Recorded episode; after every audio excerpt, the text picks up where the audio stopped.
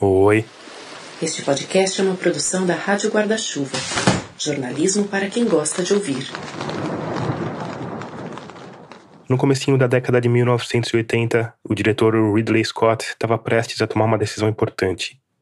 Ele ia escalar o ator Harrison Ford para o papel de Rick Deckard, protagonista de Blade Runner, filme que se tornaria um ícone da ficção científica. Na época, o Harrison Ford era uma aposta arriscada.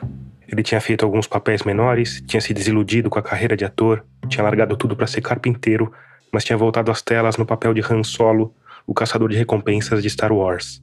Hoje, aliás, só existe uma foto pública do Harrison Ford como carpinteiro, publicada, veja só, pelo músico brasileiro Sérgio Mendes, que contratou o ator para fazer um estúdio. A foto está lá no nosso Instagram, que é Rádio Escafandro. Mas enfim, por um lado, depois do papel em Star Wars, o Harrison Ford era um ator promissor, mas por outro, ele nunca tinha sido um protagonista de peso. Então, na dúvida, o Ridley Scott passou a mão no telefone e ligou para um amigo, um jovem diretor com uma carreira também promissora chamado Steven Spielberg. Na época, o Spielberg estava filmando uma aventura estilo matinê, que tinha justamente Harrison Ford no papel principal.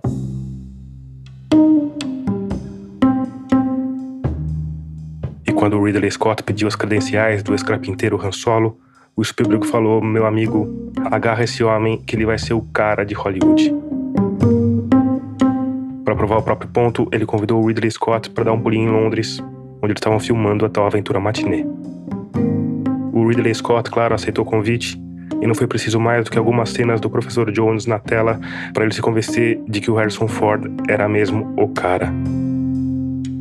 Na hora eles marcaram uma reunião no hotel onde a equipe de Os Caçadores da Arca Perdida estava hospedada. E quando Harrison Ford chegou, usando o chapéu do Indiana Jones, o Ridley Scott resmungou para o produtor. Aquele era exatamente o chapéu que ele tinha pensado para o protagonista de Blade Runner. O chapéu em questão é da marca Curry e é produzido em Campinas. Na época, esse modelo chamava Fedora Hoje, quatro décadas depois, ele é mais conhecido como Chapéu Indie.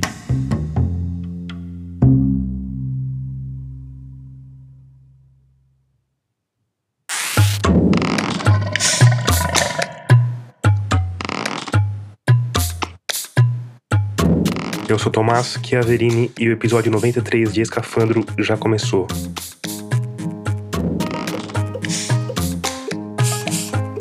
Nele a gente vai falar sobre bandidos e mocinhos, a gente vai falar sobre machões tóxicos e adoráveis, a gente vai falar sobre as reinvenções de Hollywood, a gente vai falar sobre Indiana Jones. Antes, eu preciso te lembrar que a Rádio Escafandro é orgulhosamente mantida pelos ouvintes por meio de uma campanha de financiamento coletivo. E ultimamente a gente está com uma campanha dentro da campanha. A campanha dos 5 reais. A ideia por trás dela é ter mais apoiadores, mesmo que esses apoiadores só possam contribuir com valores mais baixos. Com isso, a gente pulveriza a nossa fonte de renda numa comunidade maior e aumenta a solidez do projeto. Porque com uma base ampla, se um ouvinte tiver de parar de assinar, ou 10 ouvintes, ou 100 ouvintes, isso impacta pouco o nosso trabalho. Dessa forma, a gente consegue ter mais previsibilidade, mais planejamento, o que permite que a gente siga em busca do objetivo de sempre, entregar episódios cada vez melhores, mais exclusivos e mais relevantes para você.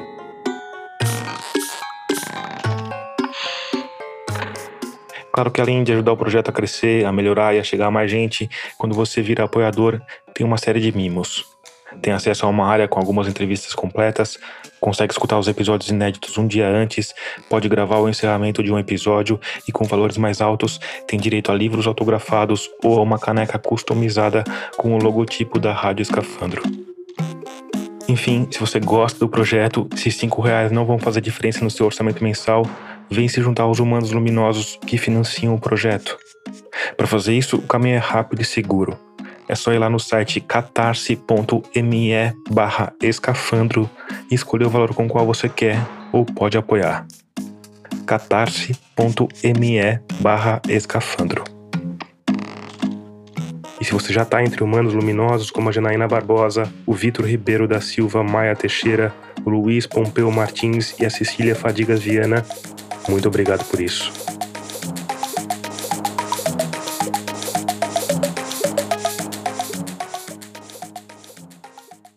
Pouco mais de seis meses, o mundo foi apresentado ao primeiro trailer do quinto filme de Indiana Jones. I miss the desert.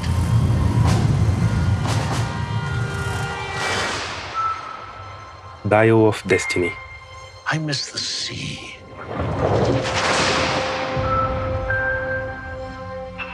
Um vídeo de 1 minuto e 33 segundos que me causou um profundo desconforto.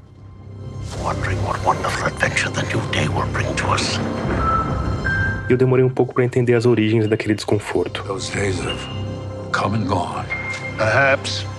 Perhaps not. Depois de pensar um pouco, cheguei à conclusão de que tinha a ver com o fiasco do quarto filme da franquia. Um pastelão disforme que remetia mais a um longa dos trapalhões do que a precisão narrativa de A Última Cruzada. Mas aí eu pensei mais sobre por que um filme ruim tinha me causado tanto desconforto. E aí eu fui percebendo que tinha outras camadas ali. Fui percebendo que aquele herói tinha ajudado a moldar uma parte da minha vida. Quando eu tinha 16 anos, fui fazer curso para ser piloto de helicóptero. Quando eu tinha 18, montei num Mille usado com dois amigos e dirigi 18 mil quilômetros até a cidade mais austral do planeta. Quando me formei em jornalismo, arrumei minha mochila e fui para a Amazônia em busca de pautas e histórias para contar, mas também, e talvez acima de tudo, em busca de aventuras. Durante um tempo, quando a gente ia fazer trilhas na Serra do Mar, eu até arrumei um chapéu. Era um Panamá, não um Fedora, mas ainda assim, era um chapéu. E aí, enquanto eu me dava conta de como esse personagem tinha moldado a minha vida, eu percebia também como ele deve ter moldado a vida de milhões de pessoas e como isso, no fundo, é problemático. Porque, no fundo, o Indiana Jones é um herói problemático. E para começar esse grande mergulho nas dores e nas delícias de Indiana Jones, eu fui procurar uma pessoa que vive de criar histórias. Eu fui procurar um roteirista. Meu nome é Felipe Braga e eu sou um roteirista. É, eu escrevo filme e série de televisão. É, ao longo do tempo, eu fui deixando de ser um roteirista que escreve e passei a ser um roteirista que supervisiona equipes de roteirista, é, roteiristas que trabalham sobretudo em projetos de série. Para cinema, eu já escrevi alguns filmes como o Marighella, o Legalize Já, um chamado Latitudes e Cabeça Prêmio. E eu tô entre os criadores de algumas séries, como Sintonia, que agora vai entrar para a quarta temporada, o Samantha, os dois do, da Netflix, e, e, o Love da Amazon. Também escrevi algumas outras coisas para HBO, como Destino São Paulo, Mandrake, há muitos e muitos anos atrás. Me fala sobre o seu primeiro contato com Indiana Jones, me fala um pouquinho da sua história com essa franquia. Todo mundo tem uma história, né? Você tá com que idade hoje? Eu tô com 43 anos e eu tenho lembranças vívidas de assistir Indiana Jones e a Última Cruzada no cinema. E muito ignorante ainda da própria figura do Sean Connery, né, que estava ali como o pai do Indiana Jones, mas que tinha uma carreira enorme sendo o símbolo da masculinidade da geração anterior ali no papel do 007, né, sendo o primeiro James Bond. Você não sabia quem era aquele velhinho de guarda-chuva, é isso? Não, eu tenho a impressão que naquela época eu não conhecia o, Sean Connery jovem ainda. É, esse período era um período em que o, o personagem 007 estava em decadência bastante, ninguém gostava do, do ator que estava fazendo, nem lembro do nome dele. Essa relação entre Indiana Jones e 007 vai muito além de ter o Sean Connery no elenco do terceiro filme. Na verdade, diz a lenda que tudo começou porque o Spielberg saiu falando aos quatro cantos que queria muito filmar um James Bond. Aí um belo dia o George Lucas chamou ele de lado e disse: Vem cá, tem esse personagem aqui que eu criei e que é muito mais interessante do que mais um 007. Eu acho que a gente podia falar assim sobre o que, que foi o Indiana Jones no lançamento dele, assim, o que, que ele significou para o cinema, o que, que ele mudou, o que, que ele inovou, assim. Dá para a gente fazer um painelzinho disso? Eu acho que o lançamento de Indiana Jones ele marca sobretudo uma mudança geracional na indústria cinematográfica. O Indiana Jones dirigido pelo Spielberg, mas com um personagem criado pelo George Lucas, George Lucas que estava ali simultaneamente trabalhando com Star Wars e tudo. Então é uma geração nova que está ali dominando comercialmente o cinema. E apesar de ser nova, ela reinstitui uma visão de mundo que é muito claramente dividida entre bem e mal, como o Guerra nas Estrelas. Todas as histórias do Guerra das Estrelas, todas as histórias do Indiana Jones têm um lado bom e um lado mal muito, muito claros. Mas você diria que isso estava em decadência no cinema? Decadência não, acho que depois de um cinema que nos anos 50, 60, 60 sobretudo, ele ganha uma complexidade política. Nos anos 70 você tem toda uma geração, sobretudo através da Paramount, que vem com filmes bem complexos moralmente, sei lá, Chinatown, Poderoso Chefão. Essa geração do Spielberg, do George Lucas, eles têm uma ingenuidade. Agora, eu queria te parar aí, porque eu acho que tem uma questão que. Será que a gente não está falando de dois tipos de entretenimento diferente? Porque o Indiana Jones é um, é um produto bem mais popular, talvez, do que Poderoso Chefão, eu posso dizer assim? Eu acho que artisticamente talvez ele esteja em dois campos, mas o Poderoso Chefão tinha uma pressão grande de ser um sucesso comercial, tal como ele foi, né? A questão é, essa, essa simplificação do Indiana Jones não diz respeito a ele estar num lugar diferente na indústria cultural. Não, acho que tem a ver com essa geração específica e com os próprios criadores deles, né? Acho que tanto o Spielberg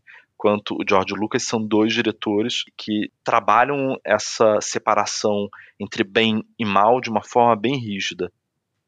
O cinema americano foi erguido sobre histórias de homens brancos heterossexuais que sozinhos salvam a mocinha, a cidade, o país ou o planeta. Então eu perguntei para o Felipe Braga onde o Indiana Jones se encaixa nessa longa linhagem de protagonistas machões. O Indiana Jones ele sem dúvida nenhuma, ele perpetua esse tipo de protagonista que, com a própria virilidade, vai lá resolver tudo. Ele é o cara que coloca a própria vida para resolver e que ele sai sempre do coletivo para individualmente se colocar em perigo. Então, é impossível separar ele desse arquétipo do salvador branco que chega e, e com o próprio protagonismo, resolve tudo. Mas eu acho que, para a gente ter alguma esperança e tudo, eu acho que esse é um personagem que ele se joga sempre nas suas aventuras querendo algo muito específico e esse querer com frequência está ligado a salvar o mundo dentro desse, desse figurino do Salvador Branco. Mas é um personagem que, ao longo dessa aventura, ao longo desse querer, ele acaba descobrindo algo que ele precisa. E esse precisar, ele em geral é emocional, é interno e pressupõe algum tipo de transformação ele não termina a história do mesmo jeito que ele começou. Ao contrário dos heróis da década de 50 que o Spielberg e o George Lucas estavam assistindo. Na última cruzada, por exemplo, o que, que ele quer no começo do filme? Ele quer salvar o pai. O que ele descobre, o que ele toma consciência ao longo do filme, que passa a ser algo que ele não é só que ele quer, mas é algo que ele precisa internamente, é ter uma vez por todas uma relação com o pai. Eles precisam ser pai e filho e precisam ser homem e homem juntos pela primeira vez na vida, mesmo que tardiamente. Essa aventura, ela não serve para salvar fisicamente o pai, ela serve para transformar pai e filho em pai e filho, é, finalmente.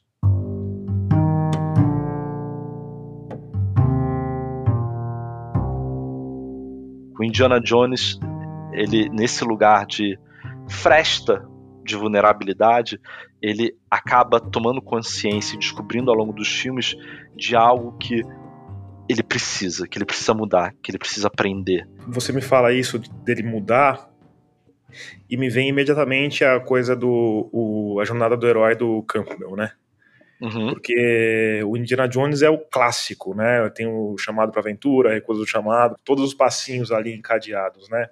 E aí, ao mesmo tempo, a gente tem esse grande questionamento a esse herói que vai lá e resolve tudo. E aí, ao mesmo tempo, o texto escrito mais antigo que a gente conhece é a epopeia de Gilgamesh, que é um cara lá salvando tudo, né? Uhum. Como roteirista, assim, você vê uma alternativa a isso? É possível criar uma coisa coletiva, ou, ou talvez esse cara tem que ser diferente, sabe? Eu acho que nós, como, como civilizações né, e humanidade, a gente precisa de histórias para negociar a nossa realidade.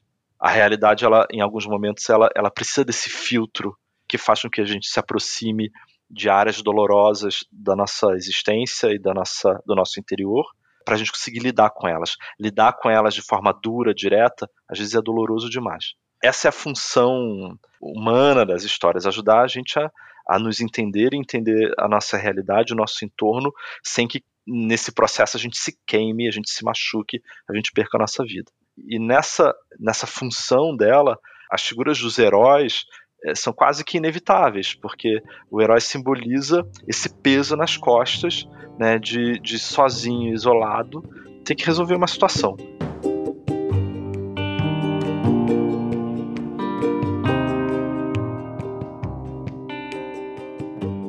Acho que é menos uma questão de questionar a figura do herói em si, mas a gente se perguntar qual herói, que desenho de herói.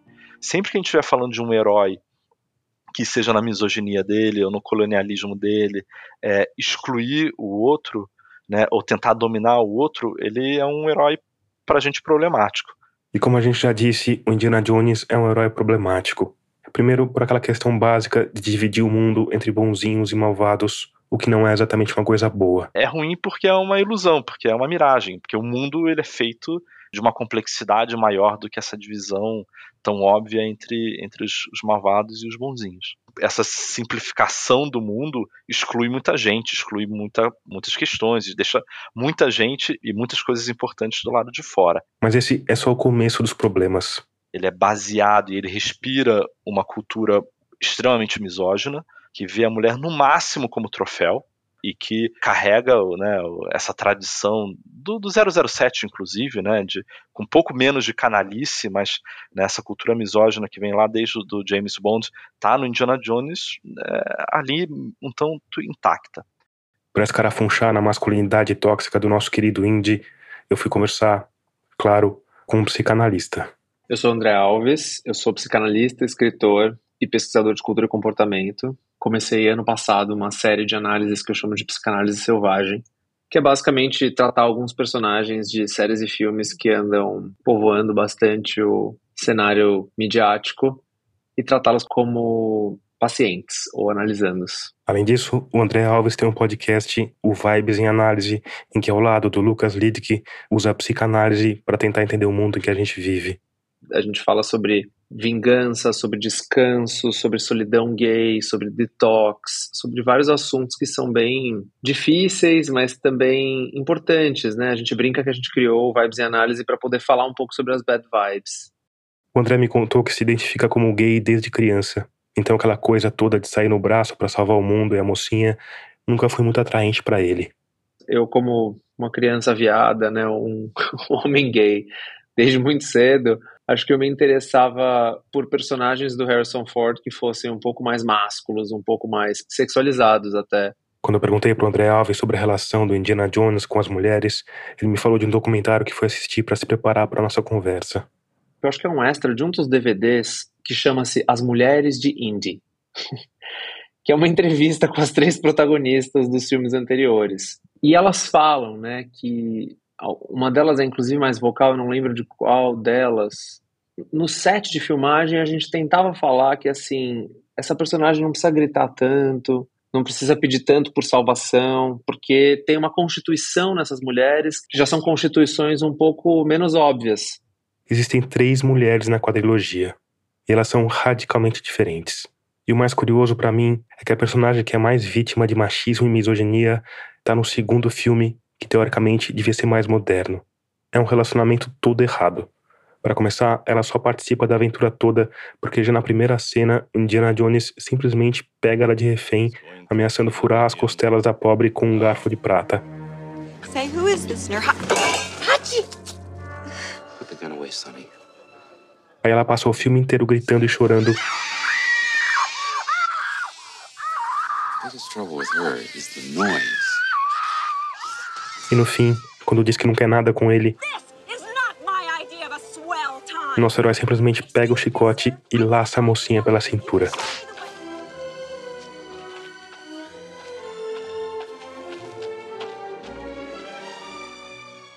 No terceiro filme, a gente tem uma mulher bem mais interessante e multifacetada uma espiã nazista que transa com Jones pai e com Jones filho num discreto triângulo amoroso que rende algumas das melhores passagens do filme. E por fim, a gente tem a Marion, que aparece tanto no primeiro quanto no quarto filme, e que consegue ser uma personagem que tem momentos de profundo feminismo vanguardista, ao menos para a época, e momentos do pior machismo clichê que Hollywood é capaz de oferecer. A primeira cena que a gente vê essa personagem, ela tá no bar disputando com um cara grandalhão, quem vai beber mais, quem vai ganhar essa batalha. Tem uma batalha fálica ali, né? E aí corta para uma cena em que já é uma daquelas cenas de luta, aquele balé que os atores fazem. E aí o Harrison Ford está batendo em todo mundo e ela tá com acho que é uma assadeira de metal, algo muito é. dando umas batidas na cabeça, né? E, e, nessa hora eu tomei um pequeno solavanco, assim, do tipo, não, mas cadê aquela mulher do começo?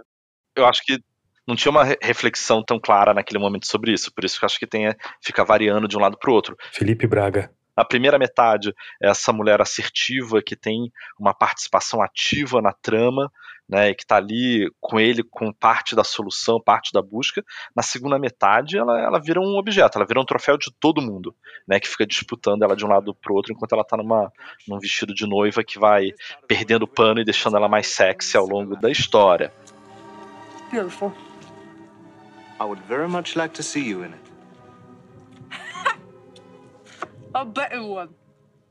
E além do maniqueísmo entre o bem e o mal, além do machismo e da misoginia, a gente tem uma terceira questão, essa ainda mais arraigada nas origens do personagem. Que o Indiana Jones é fundado numa tradição, numa nostalgia pela tradição colonialista, como se o mundo, entre aspas, selvagem precisasse ser conquistado pelo homem branco europeu americano e que seus artefatos preciosos precisavam ser tirados das mãos dos, dos selvagens e trazidos para os é, museus americanos e europeus. Então ele é, ele é super complicado. Acho que além disso tem uma questão que é a, a, forma como ele lida com as próprias relíquias e os sítios arqueológicos, né? É uma coisa meio como se aquilo ali fosse o cenário para o americano fazer as estripulias dele, sabe? A gente vem aqui pegar isso daqui, brigar, trocar soco e vamos embora depois, né? É, como se esses lugares fossem palcos para a virilidade dos personagens, né? É muito legal você tá falando, não raramente as cenas do Indiana Jones é, terminam com ele correndo do lugar enquanto o lugar desmorona, né?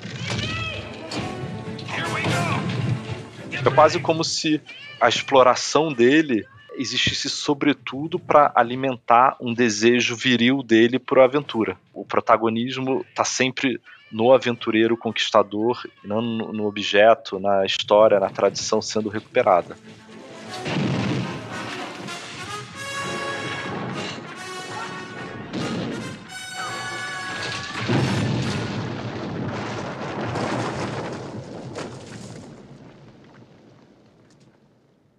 Indiana Jones quer tanto um objeto que destrói o sítio inteiro para consegui-lo. Esse é o historiador Sávio Queiroz Lima, ou Sávio Ross, como ele costuma assinar os vários artigos e pensatas sobre a relação entre história e ficção.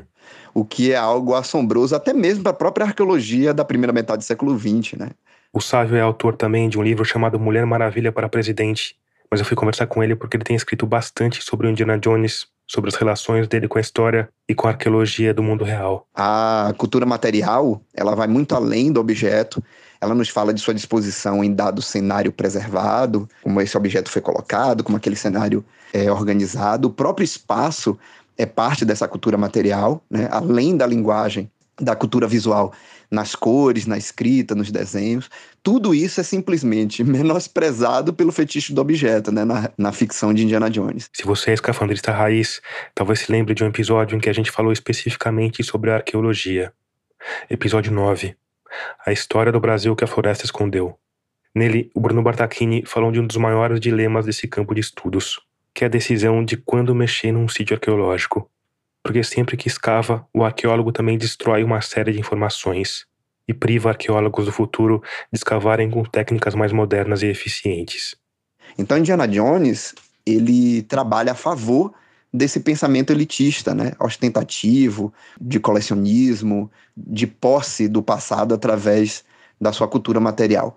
Então é bastante doloroso depois de adulto eu ver meu herói, né, meu velho herói de infância, fazendo coisas absurdas, destruindo sítios inteiros, derrubando colossos para fugir de uma catacumba cheia de serpentes. Quando o sábio se refere ao Indiana Jones como herói de infância, ele está até menosprezando um pouco o impacto do personagem na própria vida. Porque assim como eu, ele também foi profundamente afetado pela figura do Indy. Indiana Jones foi esse professor sedutor, né? Essa promessa de realismo aventuresco, de que eu poderia, quem sabe, desvendar mistérios em catacumbas e outros lugares. Ele é o coronel Percy Harrison Fawcett, né, em busca da, daquelas cidades perdidas nas florestas tropicais. Eu cheguei a tratar disso no artigo que eu fiz sobre leitura paleográfica e crítica textual, do chamado Manuscrito 512, que é um relato né, que fala sobre o achado de uma cidade romana no interior da Bahia durante a expedição de, de alguns bandeirantes. O coronel Percy Fawcett foi um arqueólogo britânico, trabalhou para o serviço secreto inglês, fez parte de círculos de ocultismo e tinha uma fascinação pelo Brasil e pela Amazônia. Ele fez sete expedições por aqui, até que em 1925 saiu da cidade de Cuiabá em busca de uma suposta cidade perdida fundada por descendentes da mitológica Atlântida e nunca mais foi visto. E o Fawcett, né, acaba sendo um personagem real, histórico, que influenciou muito esses personagens de Cliffhanger, principalmente o Indiana Jones. Mas por mais que o personagem que inspirou o personagem também seja um tanto fascinante, nosso objetivo aqui não é falar sobre a realidade, é falar sobre a ficção.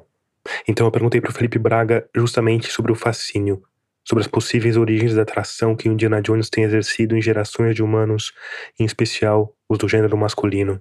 Eu acho que essa atração vem muito do conforto sugerido por essa divisão tão clara entre bem e mal. Nós hoje estamos num, num, culturalmente num lugar extremamente frágil, desconfortável, que causa medo de não conseguir mais diferenciar, entender e traduzir o mundo. Né? O mundo do Indiana Jones ele é absolutamente fácil de traduzir.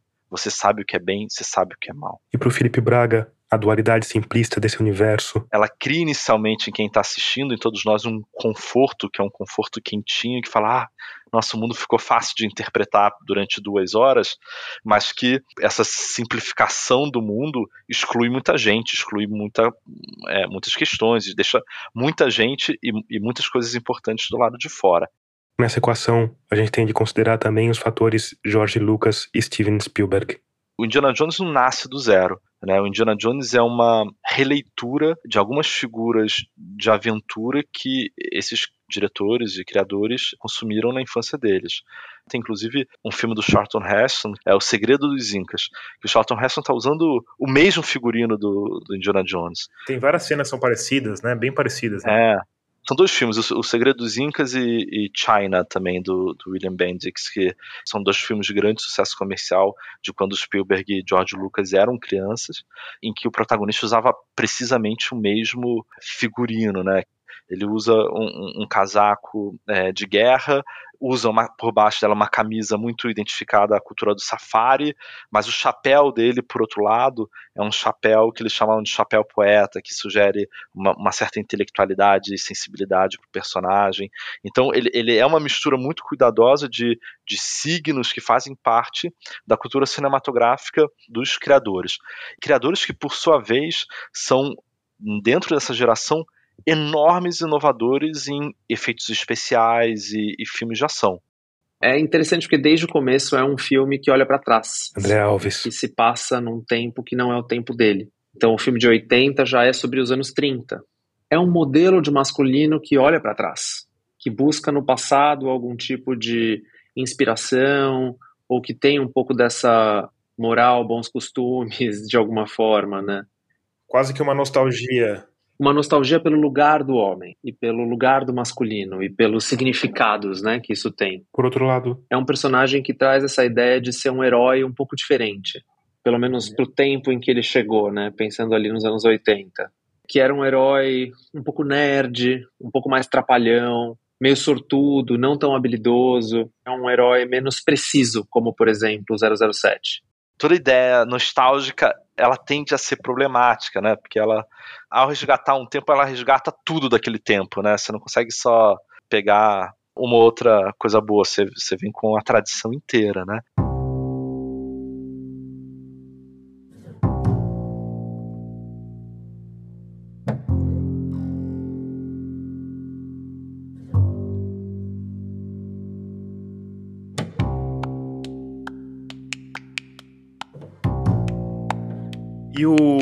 Que, você acha importante de falar sobre o Harrison Ford em si? Que ele, eu acho que ele tem um, uma parte importante desse, desse personagem diz respeito a ele, né?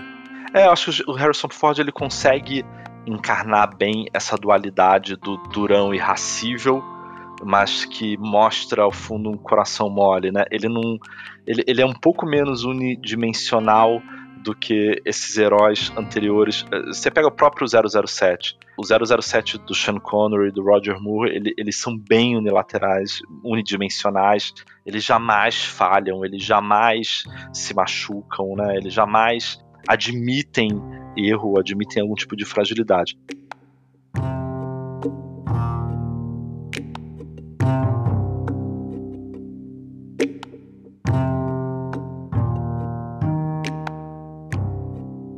Tem um outro ponto interessante na contradição desse herói, que dá pelo menos um passinho na direção de alguma bem-vinda tridimensionalidade. É que o Indiana pode ser visto como um alter ego do Professor Jones, ou vice-versa. Da mesma maneira que o Super-Homem é Super-Homem e Clark Kent ao mesmo tempo, a gente nos filmes de Indiana Jones tem dois personagens, que é o Indiana e o Professor Jones. E aí é muito engraçado, eu fiquei olhando ali, pensando os dois personagens lado a lado, né? E você tem no Super-Homem e no Indiana Jones essa ideia de força, de sensualidade que é do predador, né, de aventura, do cara que está no campo e que é ultra individualista. O professor Jones e o Clark Kent não. Para começo de conversa, eles eles se escondem atrás dos óculos. Eles têm na linguagem deles uma fraqueza, eles estão gaguejando sempre, têm uma timidez, eles não são homens de força, eles são homens de intelecto, eles estão na academia, eles não estão no campo, e eles estão sempre entre outras pessoas. O Clark Kent é parte ali da equipe do jornal, o Indiana Jones, o professor Jones é professor, tá, tá cercado de jovens. É quase como se o intelecto, a coletividade fossem elementos que tirassem virilidade do personagem e por isso ele tem que ele tem que vestir essa fantasia, né? E aí a gente entra naquela questão toda do Tarantino no, que ele menciona no segundo Kill Bill sobre como o Super-Homem e o Indiana Jones, por consequência também, são os dois únicos super-heróis que usam um disfarce na vida civil e não na vida de herói, né? Estão sempre gaguejando, pedindo desculpas e derrubando alguma coisa. É engraçado ver como para permitir que o personagem tenha intelecto, sensibilidade, emoção, é, você precisa criar um alter ego para ele, uma máscara. Inclusive uma fantasia, né? Ele, quando ele vai pro campo, ele veste a fantasia, né? Veste um uniforme ali, né? É, mas, mas essa, essa que é a discussão que eu, eu, não sei resolver, se qual dos dois figurinos é a fantasia. É, mas eu acho que eu tenho que discordar do Tarantino, assim, humildemente, é, eu discordo do Tarantino, porque eu acho que o Batman também é, é o Bruce Wayne também é o disfarce, o Homem-Aranha também, o Peter Parker é o disfarce, acho que a maioria dos heróis, eles são mais heróis e, e sempre criam um alter ego humano ali, não sei. Sim, Enfim. essa discussão é boa. E eu acho interessante essa tentativa desse sujeito, aí tratando ele como analisando, de arranhar a armadura do herói. De não ser necessariamente o herói clássico, nos moldes clássicos, super-homem.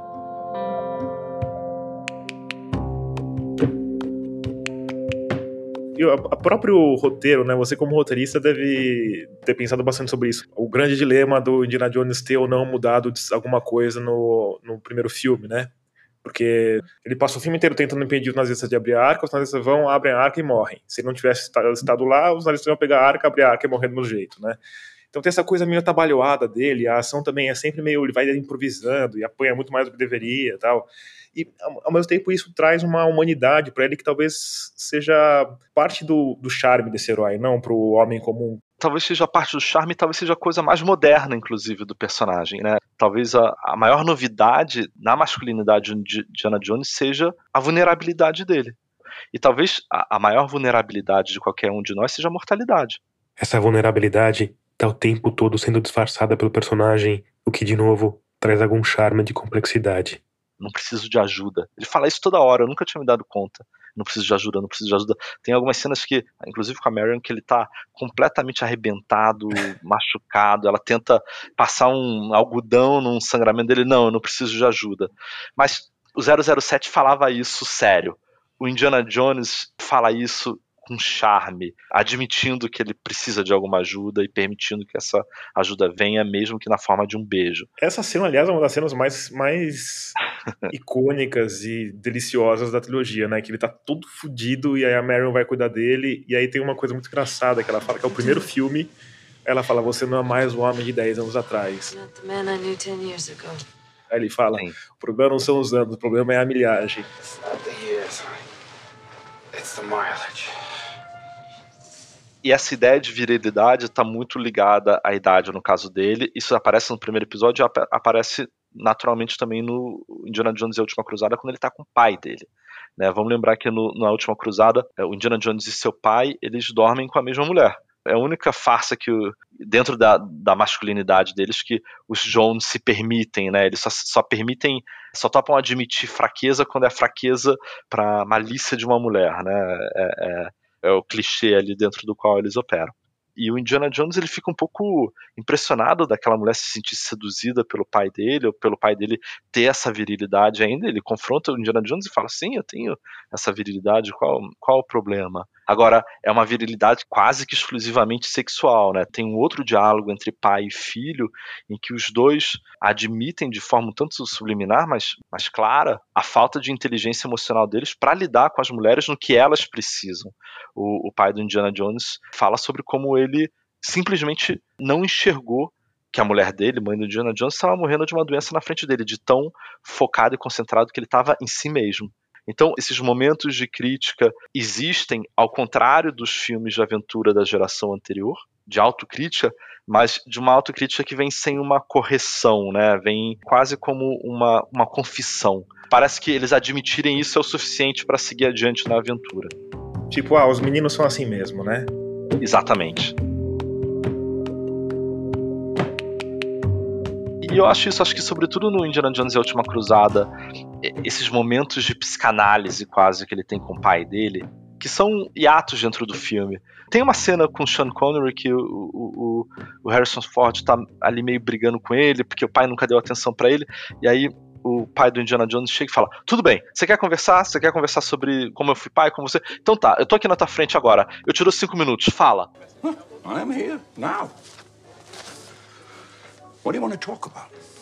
E aí o Indiana Jones olha pra ele, tipo, como assim? Não, você não pode querer que eu, em cinco minutos, discuta com você o passivo de uma relação de 40 anos. I can't think of anything. Then what are you complaining about? like we have work to do.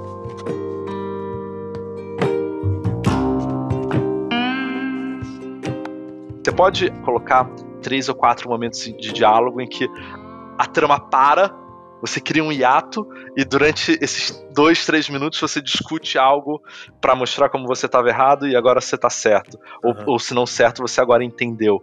Mas isso não, não tem como mudar a essência do, do personagem. Assim, o personagem ele é um personagem misógino e criado dentro dessa nostalgia do colonialismo.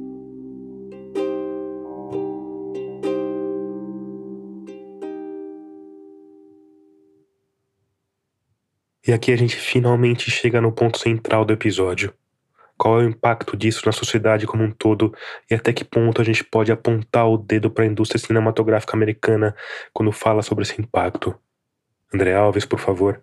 Essa toxicidade masculina se transfere através de mitos. Então, essa lógica de que o dono da porra toda é o hétero macho, branco, fechado com o patriarcado, né, para a gente usar os termos bem comuns, eles construíram muito disso. Eles, no caso, é Hollywood. Eles são signatários dessa história. E eles não são signatários dessa história só no passado, eles são no presente. Quando eu estava produzindo esse episódio, tinha um vídeo do Tom Cruise viralizando nas redes. Nele, o ator, que tem 60 anos, mais casca de 43 e idade mental de 17, pilota uma motocicleta sobre uma rampa que se projeta num penhasco. Ele acelera, salta no vazio, se livra da moto, paira graciosamente no ar por algum tempo depois abre um paraquedas e pousa suavemente numa ravina. O vídeo, que está no nosso Instagram, não é de um filme finalizado. É dos bastidores da filmagem de uma cena. O Tom Cruise de fato pulou de um penhasco com uma moto durante a filmagem do sétimo filme da franquia Missão Impossível, em que ele, o eterno macho branco fodástico sorridente, vai salvar o mundo de novo. Para conseguir a tomada perfeita, ele protagonizou a estúpida façanha seis vezes. A cena foi tão idiotamente perigosa que eles resolveram começar as filmagens por ela. Afinal, se o ator principal morresse, eles podiam parar tudo e gastar os 200 milhões de dólares que o filme custaria em outra produção. A quantidade de filmes que continuam saindo nessa chave não é pequena. Só que a gente está num tempo que está tentando tensionar isso. E aí tem uma tem uma questão que eu acho bem relevante, Tomás, que é a gente pensar em como que esse mito do machão, do homem muito fálico no sentido de cheio de autoridade, cheio de si, que não pode ter falhas, que não pode ter faltas, que tem que prover, que tem que ser muito homem, que tem que ser muito garanhão. Todos esses estereótipos, eles são uma sacanagem, porque eles tentam concentrar em um único homem todos os ideais possíveis, uhum. o que vai sendo muito aprisionador para o homem. Do que, que os consultórios estão lotados? De homens que falam, eu não caibo mais nesses referenciais. Eu sequer consigo acreditar nesses referenciais, porque Brasil, um dos campeões do mundo de filhos de mãe solteira, como se chama na cultura popular. Feminicídio, violência doméstica, a gente tem todos esses números muito altos. Então, é uma questão assim de não caibo, até porque tem um pouco de pavor desses homens que fizeram ou que trataram ou que foram assim mas também não sei muito bem onde é que eu vou me encaixar. Sim. Aí tem o herói da Marvel, que é uma, uma pequena revisitada ao Capitão América, ao Thor, ao Hulk, a todos esses homens que são até caricatos nesse sentido, mas que são muito potentes. E, por outro lado, vão ter conversas sobre novas masculinidades, mas que são ainda muito restritas, né? É uma parcela da população, assim, muito pequena, né? Só que, assim, o que, que a gente tem que pensar? Os homens são hoje os que mais se suicidam, os homens são os que mais morrem por situações violentas, são os que mais matam, claro, e os homens são os que têm cada vez menos amigos e cada vez mais dificuldade de falar sobre o que sentem.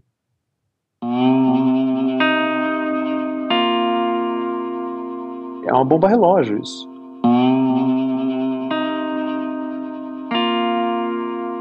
Acho muito interessante quando a gente se surpreende, assim, não, os incels, que loucura isso. Não, não é uma loucura, é o que a gente está gestando. É o que a gente está criando quando a gente diz que homem não chora, homem tem que fazer isso, homem tem que fazer aquilo, tem que se comportar desse jeito, tem que ganhar, tem que vencer. Esse é o rebote da gente criar vencedores, de dividir o mundo em vencedores e fracassados que é uma saturação de ideal.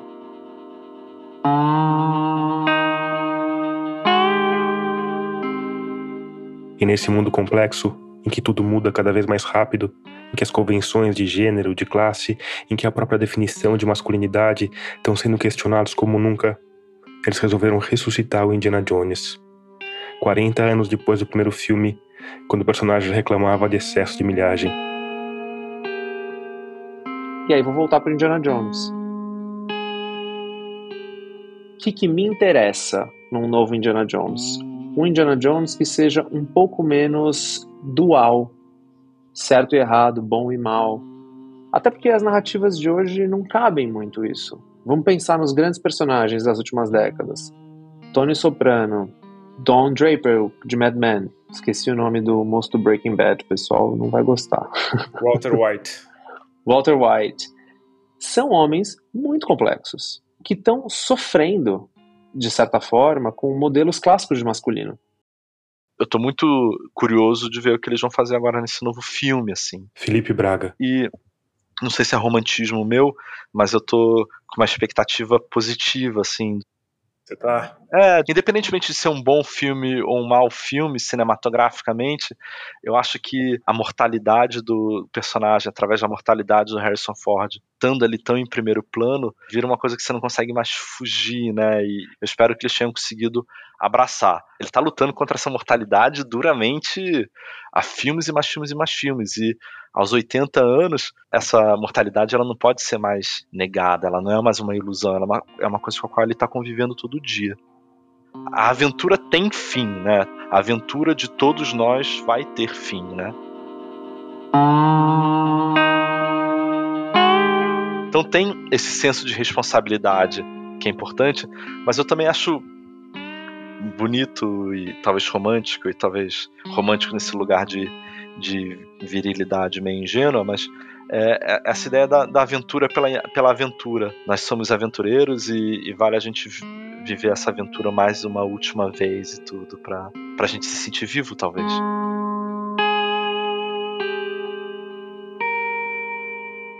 Quando conversei com o Felipe Braga, nenhum de nós dois tinha visto o filme. Então a gente estava especulando sobre o que tinha assistido nos teasers e trailers. E o que apareceu ali deixou o Felipe otimista. Por um lado, é, é, é, super animador, né? De você ver um herói de 80 anos. Acho que isso em si é uma mensagem rica, interessante e nova pra gente. Mas com parcimônia. Tem uma coisa que eu não consigo parar de pensar vendo o trailer e vendo essas imagens do Harrison Ford rejuvenescido através de efeitos especiais, inteligência artificial, etc. Se você não viu o trailer, é isso mesmo que acontece. A gente tem dois Harrison Ford na tela. Um é o ator real, de 80 anos, outro é uma versão jovem recriada digitalmente num efeito que ficou mais conhecido por causa do personagem do Robert De Niro em O Irlandês essa imortalidade que o Indiana Jones ganhou através da tecnologia é muito melancólica, né? Porque ela mostra o quão o ator do Harrison Ford é descartável agora. Será que ele assinou alguma coisa que proíbe de usar a imagem dele? Como você sabe como é que tá isso? Enquanto a gente está gravando aqui, estão rolando as negociações do Sindicato dos Atores Americanos com o patronato lá dos estúdios, né, nos Estados Unidos. A gente tem que ver qual é o resultado disso, mas os diretores americanos, nas suas negociações sindicais com os estúdios, conseguiram passar na, nas negociações uma obrigação dos estúdios não terceirizarem para a inteligência artificial nenhuma das funções que são típicas dos profissionais do departamento de direção. Então, é de se pensar que isso tá, esteja no centro das negociações do Sindicato dos Atores. Eu, como produtor cinematográfico, já tem pelo menos cinco anos que recebo e-mails de empresas que geralmente ficam na Índia, alguns também da Espanha e tudo, me oferecendo serviços de pós-produção em que eu possa dublar os meus atores sem usar os meus atores. Eu nunca usei essa tecnologia, tá? Só me oferecem ela através de e-mail. Mas a, noção de que você pode ser escaneado hoje em dia para na sua posteridade ter a imagem usada como se fosse um personagem de desenho animado, ela é bem é, assustadora e quebra assim nossa cabeça um pouco. E eu acho que é, é, um fim depois do Indiana Jones ter passado a vida inteira, a carreira dele toda de aventureiro, tentando renovar a própria virilidade e se tornar eterno, o pesadelo Walter Benjaminiano na última, última, última potência, assim, é, é ele tá lá, velho, olhando a própria imagem dele em flashback e vendo que ele talvez tenha se tornado desnecessário. Mas o Harrison Ford deve ter assinado um contratinho ali que não vão poder fazer sem ele, né? É, imagino. Ele, os agentes dele não são bobos. Eu acho que, sobretudo, é, a ideia das pessoas continuarem ganhando dinheiro com a imagem dele depois que ele se for é, é bem esquisita, né? Deve ser bem esquisita para ele, né?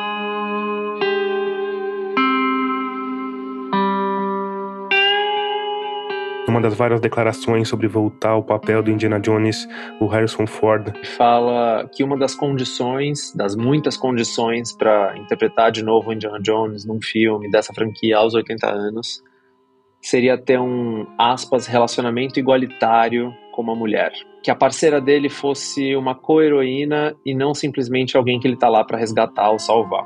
Quase como uma forma de tentar fazer com que uma aspas mulher inteira, fecha aspas, caiba na cabeça do Indiana Jones. A escolhida para ser a heroína branca salvadora do herói branco é ninguém menos do que Phoebe Waller-Bridge, a genial atriz e dramaturga, criadora e protagonista da série Fleabag. Ela inclusive já está pagando o preço por isso, sendo devidamente odiada por todo tipo de macho branco recalcado, mesmo antes de o filme chegar aos cinemas.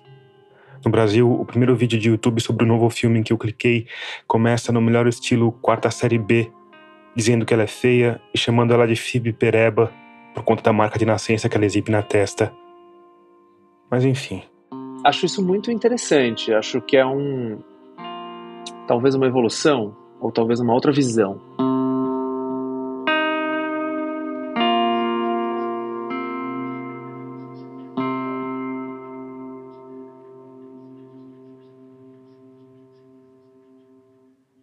Às 10 horas da manhã de uma sexta-feira, dia 23 de junho, uma semana antes do quinto Indiana Jones estrear no cinema, eu me juntei a algumas dezenas de jornalistas, youtubers e influenciadores para uma sessão fechada do filme. O filme começa mal, com uma sequência de ação longa demais em que um Indiana Jones jovem enfrenta metade do exército de Hitler. Além da fisicalidade forçada, do roteiro socar, correr, ser surpreendido pelo vilão, socar e correr, ser surpreendido pelo vilão, se repetindo num loop irritante, tem o bonequinho do Harrison Ford rejuvenescido digitalmente, que é aflitivo demais. Porque é o Harrison Ford, mas não é o Harrison Ford. No fim, parece que a gente está assistindo a um game, não a um filme. Mas quando a parte adolescente acaba, as coisas mudam radicalmente. Primeiro, o inevitável acontece. O Indiana Jones velho aparece em quadro. E aparece de uma forma corajosa, sem amenizar a tristeza, a solidão e o desamparo que costumam cercar a existência humana quando a morte se aproxima. E muito do que os meus entrevistados previram de fato acontece. O Indy ainda troca socos, ainda galopa fugindo de trens, pula de aviões. Mas quem de fato brilha no filme é a Helena Shaw, personagem da Phoebe Waller-Bridge. E sabe quando a gente falou sobre papéis em pé de igualdade? Esquece. É ela que tá no comando da aventura. Ela não só morre de rir quando o Indy diz que tá lá para salvá-la, como acaba salvando ele pelo menos três vezes. A Helena Shaw é o Indiana Jones jovem. Tem o mesmo senso de humor, o mesmo charme, a mesma sanha por adrenalina. E se a gente for pensar só na busca para um mundo mais igualitário, isso é ótimo. Assim como também é um alívio ver que eles não destroem nenhum sítio arqueológico e que não tratam outras culturas de forma caricata e preconceituosa. Quanto aos fãs saudosistas, esses talvez saiam com um travo amargo na boca, porque a dura verdade é que o Indiana Jones jovem não existe mais. O mundo que ele habitava também não. O Harrison Ford tá velho e efeito visual nenhum vai dar conta de mudar essa realidade.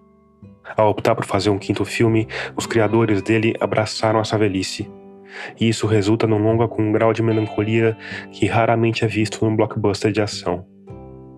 Como o Felipe disse lá atrás, a aventura sempre termina. Isso é romântico, mas é triste também.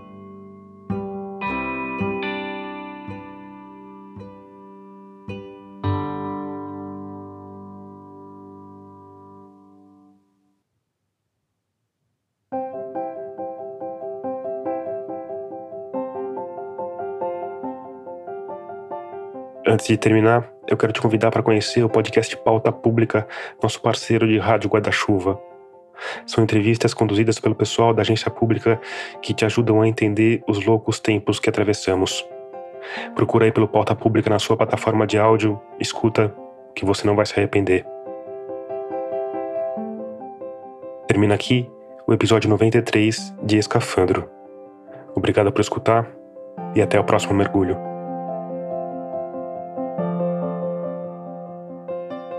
Oi, aqui é Juliana Siqueira e eu tô falando de Recife, Pernambuco. Esse episódio contou com a produção de Ana Carolina Maciel e teve apoio de edição de Matheus Marcolino. A mixagem de som foi feita por Vitor Poroa. A trilha sonora tema é de Paulo Gama. O design das capas, dos aplicativos e do site foram criados por Cláudia Furnari. A direção, o roteiro e a edição são de Tomás Chiaverini.